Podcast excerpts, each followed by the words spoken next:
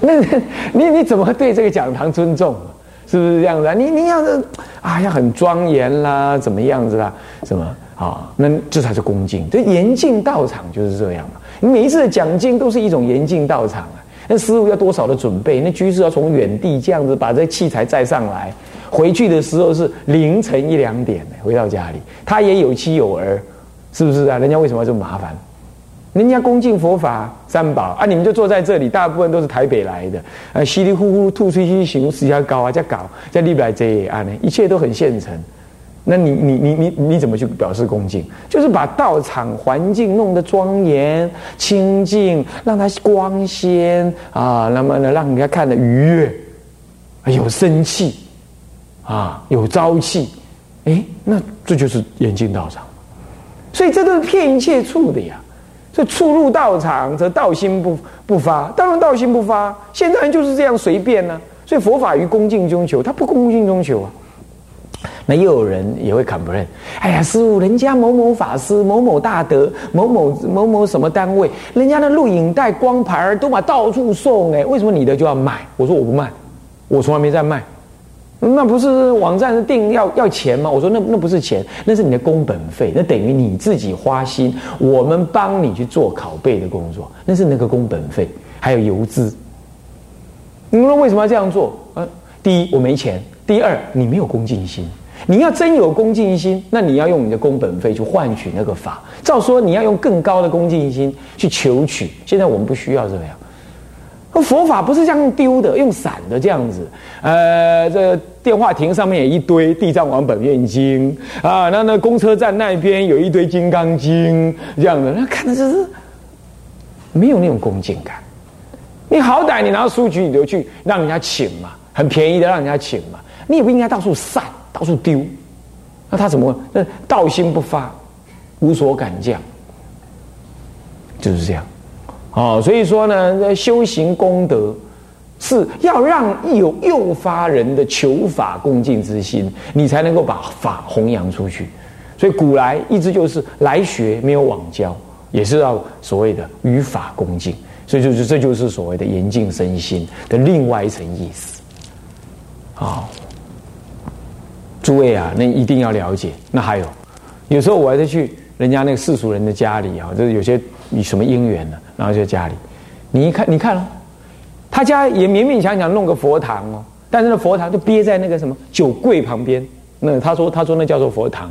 我说你跟，你还不如拜 S O，是不是是这样子啊？那 S O 就摆在旁边，是不是这样子？那你这个你说佛堂，然后觉得他们家的啊夫妻房，哎呀，庄严微妙啊，呵 是不是这样子啊？那个三面四窗啊，这空气流通，阳光充足。那你就把佛的请到那地方，你说你怎么敢降？嗯，你怎么敢降？你你住的房子，你是一个佛教徒，当当然了，这在你家里，你你们两你们两口子都是佛教徒才有办法。但是我就看到是这样子的啊，那啊那那是这样子的，那你你你你买一栋房子，你先想的是想到什么？你应该先想到佛应该住哪儿？他比你母亲父亲还严重哎，还要有身份呢。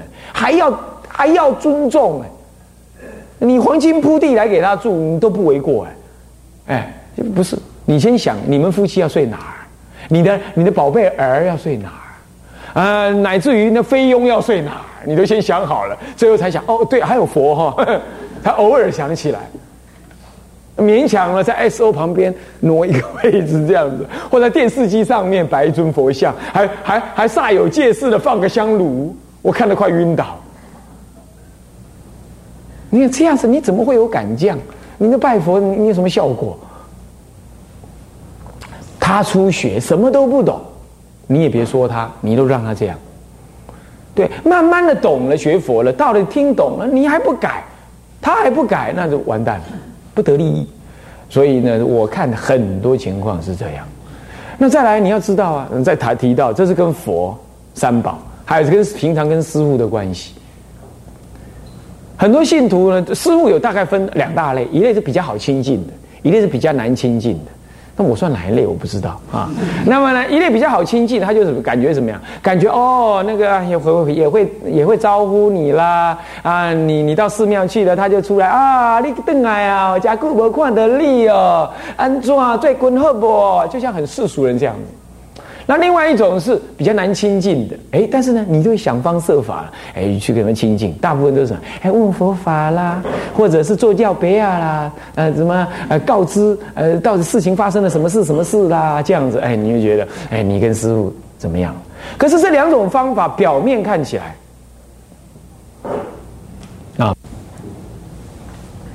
这种方法呢？这种方法表面看起来呢是有点不同，其实它内在里头都还是轻慢了师傅。你比如这种常常叫你的那那些师傅，那你就跟师傅渐渐就没大没小，然后就是好像跟跟师傅巧北多，然后跟师傅说话也很很随便啊，甚至于呢也介入师傅的道场事务，有没有啊？你们自己看一看啊，你们自己感觉看看。哎，不要看别人，看看你自己，啊，是不是这样？啊，那拽起来了，哦，在在寺庙里头，甚至于还有人讲这种话，哎哎，我宁可我自己下地狱了，我也要说你们这些师傅的不对，哇，好伟大哦，哦，真的太令人感动了。他要自己下地狱去训师傅，你看看，那他这些师傅的师傅都不在了，是不？这些师傅的师傅就是什么？他的师傅才是他的师傅，然后他叫这些师傅的徒弟叫师兄。叫师姐，就是这样，嗯，颠倒，嗯，就是颠倒。那就他就把师傅呢分等级，然后呢，他的师傅哦，常常招呼他，他就觉得嗯，我我如日中天，了不起。他完全弄错了，他在一个师傅当中修什么呢？修那种修那种所谓的贪然法门，在其他师傅那里完全实践了傲慢行为。两边都不得利。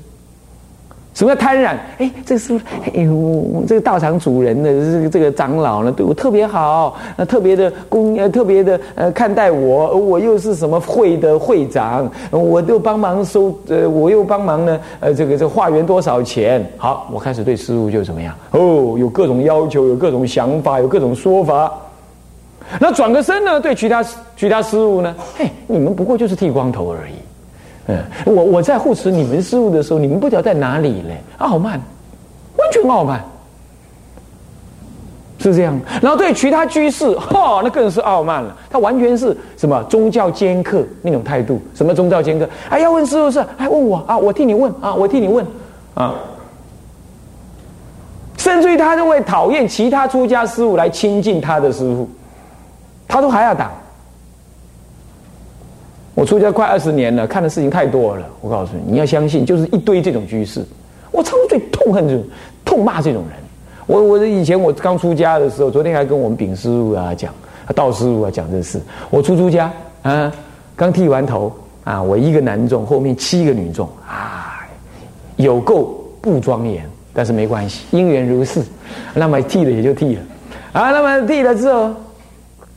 剃啦，然后大家充满了一种喜悦啊，要来开始啊，对这个出出家人不是啊供养啊，赞叹他一下。那这种常常都是一些老信徒来，你懂吗？啊，因为这些老信徒或者常常在这寺庙走动，当时在清凉寺就有这些信徒，啊，这些信徒还不是我师傅的信徒哦，还是我师公的信徒哦，那更严重。我师公啊，主云和尚啊，上主下云老和尚啊，我师傅是上会下仪老和尚啊，啊，然后这样。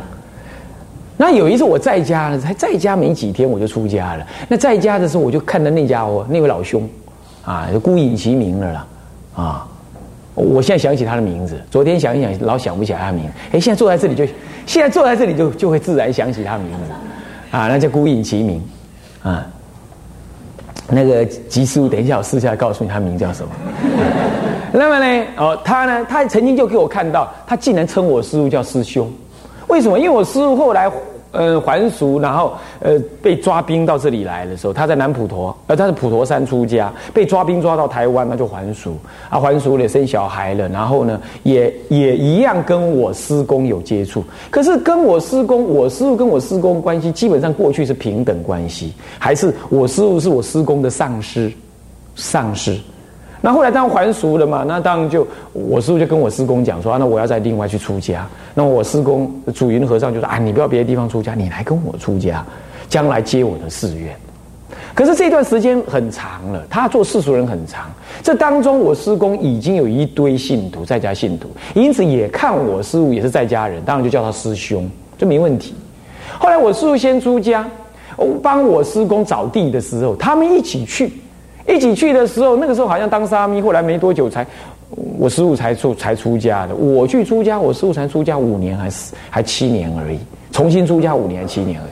所以他会还竟然要叫我师傅，那位居士竟然还叫我师傅叫做师兄。嚯！那时候那时候我还在家人呢，我就这这这这颠倒了，这颠倒。好好好，看着办，看着办。我就刚把你给你灭掉。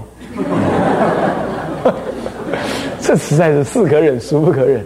这样，好了，那姻缘既然有愿，就会有缘呐，对不对？那姻缘很快就具足了啊！要不要听啊？对，你们就喜欢听这个了，是不是啊？听佛法，眼睛一直眯下去啊，一直频频点头称赞。呃，那现在听这个就反正就很乐啊。那么那一天就剃度了。剃度当然，这位居士当然也来啦，什么人也来啊？他同修啊都来，这样。那么都来的时候呢，那剃度完了，是不是整个道场充满了喜悦的感觉啦？法王座下又天孙啦，如何的？那那清凉寺自从我师公往生之后，南众走了走，逃的逃，还俗的还俗，吵架的吵架，然后呢，走到没没半个，剩下我师父一个人。将将近七十岁，那还有一个张家师也将近七十岁，就没了，全部都是女众。那好不容易等到我一个年轻男众来，自投罗网，等等那个年轻男众来啊，大家当然很欢喜啦。然后那些居士呢，也呃多少颇有期望啊，期待。好了，然后呢，大家就在那供养啦。那我就啊，这跟当家法师啊感谢啊，跟他顶礼啊，他来了，顶礼完了，我就听到背后有人在。在喊师兄，师兄，这样，我转过来一看，好，好哇，就是你，就在大殿哦，我就在大殿就大声吼他，你叫什么？你叫我什么东西啊？啊，你叫我师兄，你搞错了，搞不对啊？啊，你在家人呢？你，你居然叫我师兄，不是师傅，你给我跪下！啊，我师傅已经走到外面去了，你知道吗？哎又走回来，会长啊，会长啊，什么事情啊？我这个我气起来，跟我师傅，你回去，这里的事情我处理就好啦。我足足把他骂了二十分钟。啊，我跟你讲，你要是这样子的话，你下次不准给我踏进来。我在这里，你就不要给我拿翘，你不要以为你是我师公的，嗯的的的什么高徒啦。你在家里就是在家人，你不要给我这么，我就说一堆这话。我妈呀，三个月他没再来。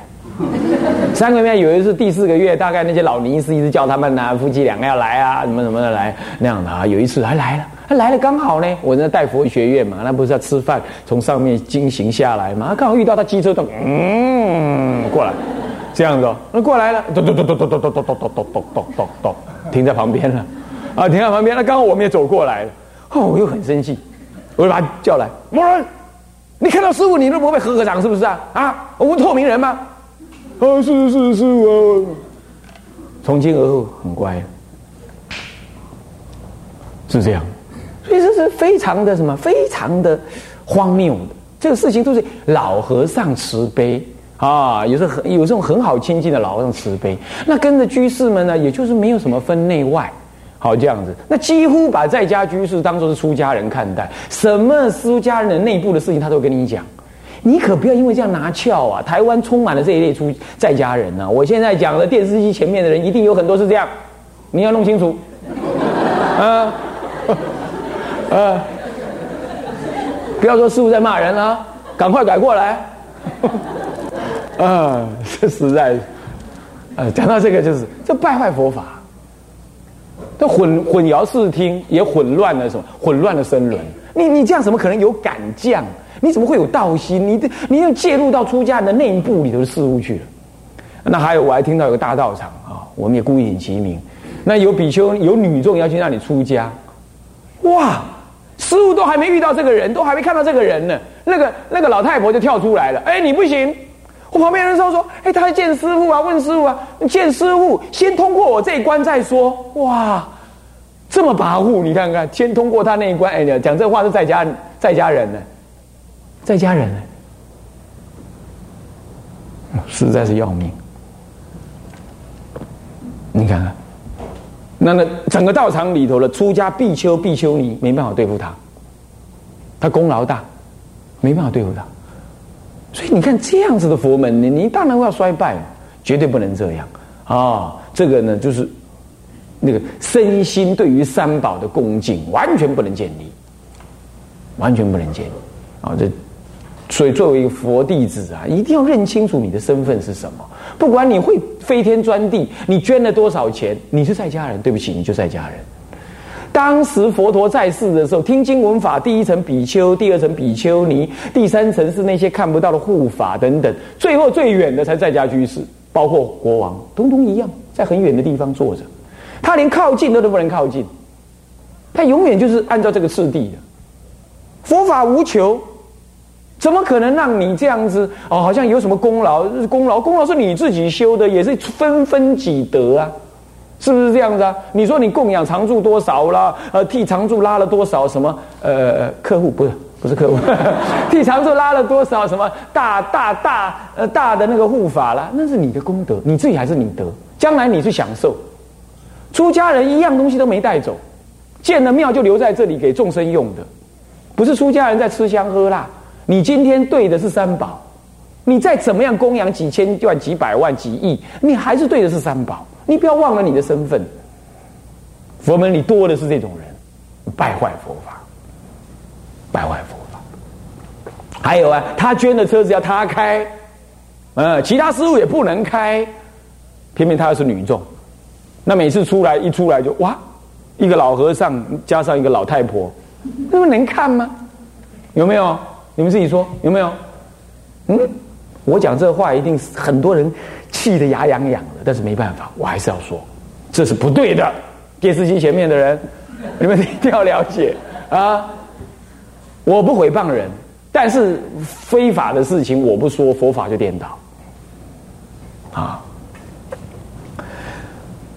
说到哪里啊？初入道场，布雷亚语，初入道场啊！就讲到这个，就是这种出入代表了一种不庄重、不尊重。对三宝的不尊敬啊，那么这样道心不发，那道心你不发，那心为一切的主，是不是？那你心不发，你行怎么如法嘞？是不是在这样子？心都扭曲了嘛？那行怎么如法嘞？是不是？哦，对，刚刚我有讲一件事情，我说有一种师傅是容易亲近的，会造成这个效果；那有一种师傅是不容易亲近的，也也会一样造成效果的。它造成什么效果？造成佛法兼克。的出现，因为那种师傅不容易亲近，但是终究师傅还是会有一些比较亲近、少分在外围的居士弟子。那这些居士弟子，他会一定怎么？一定第一投投师傅所好；第二一定表现的毕恭毕敬；第三一定呢，嗯，在在师傅面前一定表现的非常符合师傅所要求的修行的样子。那这样是对的，这没关系，即便你装的都可以，因为这是符合佛法的。你恭敬，你这。可是问题是，他一转身出来之后，他就不一样了。他就觉得，哦，我是被特别挑选的人，懂意思吗？失误不是随便接触人的，但是我可以。因此呢，他开始对其他居士就形成了一种什么傲慢、独断、独揽、做佛法尖刻的行动了。哎，你有什么问题来，我我帮你问。啊，什么事情你们不要去干扰师傅哈，师傅啊要修行的啊，而是由我来啊，我来，我来。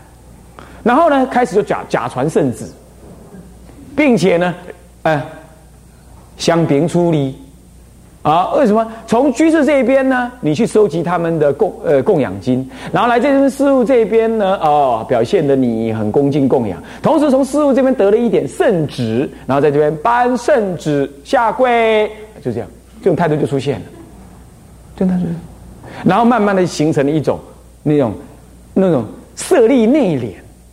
对师傅恭敬的五体投地，对居士呢，乃至于对居师傅身边的师叔师傅呢，就倨傲，那个高慢，这个心情就出现。这是因为师傅的门槛高，能亲近的人少，少分能亲近、能能贴近的人呢，他就形成这种气味，就觉得自己是天之骄子似的，那瑕疵自重。这样子，你也是道心不发，你根本不将心在道。你即便是修道，也在修给师傅看。那师傅要哪一天生病了，或哪一天离开人间了，那你就垮了。你甚至也无法接受其他师傅了，那你就错了。你皈依三宝，哎，你不是皈依一个人呢？是不是这样？你那佛都无常师，圣人无常师，这个世世间世间圣人都会这样讲。何况佛佛也有六师外道做他老师，六道六六外六位外道做他老师，是不是这样子啊？那你结果你呢？你你好歹从一而终 啊，完了，形成了一种闭塞的什么佛法精神跟佛法性格。嗯，走到外面上，人家一眼就看出来你是你你你是怎么回事，一眼就可以看出来，这也不对。这也不对，佛法是活活泼泼、平平等等、等敬三宝，所以我教人家三规一定要加强一件事，要等敬三宝、平等恭敬三宝，一定要加上去。你皈依正，你再翻一翻，一定有这句话，要等敬。你是皈依三宝，你是三宝的弟子，你可以有比较亲近的师傅，但是你不能对其他师傅起这种这么大的分别。即便那个师傅讲的法呢，跟你原来听的不一样。你也要知道，哎呀，佛法大海这么深奥，可能我师傅也不涉猎这一部分，因此另外这位师傅有另外的看法。那么我再稍许容稍许的思维一下，即便你最后你觉得还是不太合道理，你也要知道，佛法大海深广无涯，不并不是我们的师傅能够学尽一切，所以你没有从你的师傅那里得到这种教诲啊，因此你就要怀疑别的师傅所说，这也。不对的逻辑，这不是必然的逻辑。当然，你可以怀疑一下，你也可以求证，这一定要。可是你不能够一听不是你原来听法了，你就抓狂跳起来了，这不对，也是不对。做这样居士还是不对，所以是第二类的居士。那是当比第一类来的理性多了，来的有修多了。可是呢，这个这个态度也是不对，这样会障碍你自己修道啊。法这么深广，是不是这样子啊？所以就障碍，我也看到很多这种，大部分的中老年的居士，啊早年学佛，哦，他可是忠心耿耿，可是呢，老是沉浸在这种我师父，我师父这样教，我师父这样说，那已经是那已经是过去的因缘了，师父都往生了，啊，那已经是心目中的花园，一直在想着心目中的花园，而忘记了眼前的芳草。是的，你还有好多佛法要学的呀。结果你就死在那里，就粘在那儿。这是用用情在学佛，那不是用智在学佛。这也是错。所以说哈，这样子啊给你跟上的师傅也倒霉，脸上也无光。人家会有懂道理的人呢，像我这种懂道理的人呢，看了我也会觉得什么好笑，真好笑，是不是啊？也会觉得哎，你那个师傅当时没把你教好。懂意思吗？所以说，做一个佛教徒，一定要弄清楚自己的氛围、氛围是什么，行自己应有氛围的事才好。当然，这是你们呐，你们算是比较久修了，我才会讲这个话。那电视机前面你们这些人哈，那就不一定了哈。你要是听了不愉快，你暂且不要对人不愉快，你先放着啊。我是对这些现场观众说的啊，不是对你们这电视机前面人说的啊。那要是你觉得不太对劲儿。你没关系，你先放着。你过这个几年，你再想想看，我这个话是什么道理？我我没有指任何人，我只是我看到太多这种经验啊！不要用自己的想法，悟性如意，如意不可信啊！佛法平等智慧啊，要了解这样好。那么这就是属于道心不发，行自然就不如不如法。那心不发，行不如法，那你说你要怎么敢降？说无所敢降啊，你就不能感动。天地也不能感动鬼神，更不能感动佛菩萨。我告诉你，最根本的是不能感动你自己，懂吗？不能感动你自己，一切就无所感降。啊，这样，所以事故当于震颤之前一七日中，先自调伏其心，对先做这种准备功夫啊。以下呢，啊，我还有一些文，我们要消文哈。那哎，时间已经到啊，我们下一堂课再说。向下文长，复以来日。我们回向：众生无边誓愿度，众生无边誓愿度；烦恼无尽誓愿断，烦恼无尽誓愿断；法门无量誓愿学，法门无量誓愿学；佛道无上誓愿成，佛道无上誓愿成；自归依佛，自归佛；当愿众生，当愿众生。体解大道，体解大道；发无上心，发无上心；自归依法，自归依法；当愿众生，当愿众生。深入经藏，深入经藏；智慧如海，智慧如海；自归一生，自归一生；当愿众生，当愿众生。同理大众，同理大众，一切无碍。一切无碍。愿以此功德，愿以此功德，庄严佛净土，庄严佛净土，上报四重恩，上报四重恩，下济三途苦。下济三途。若有见闻者，若有见闻者，悉发菩提心，悉发菩提心，尽此一报身，尽此一报身，同生极乐国。同生极乐国。南无阿弥陀佛。南无阿弥陀佛。南无阿弥陀佛。南无阿弥陀佛。南无阿弥陀佛。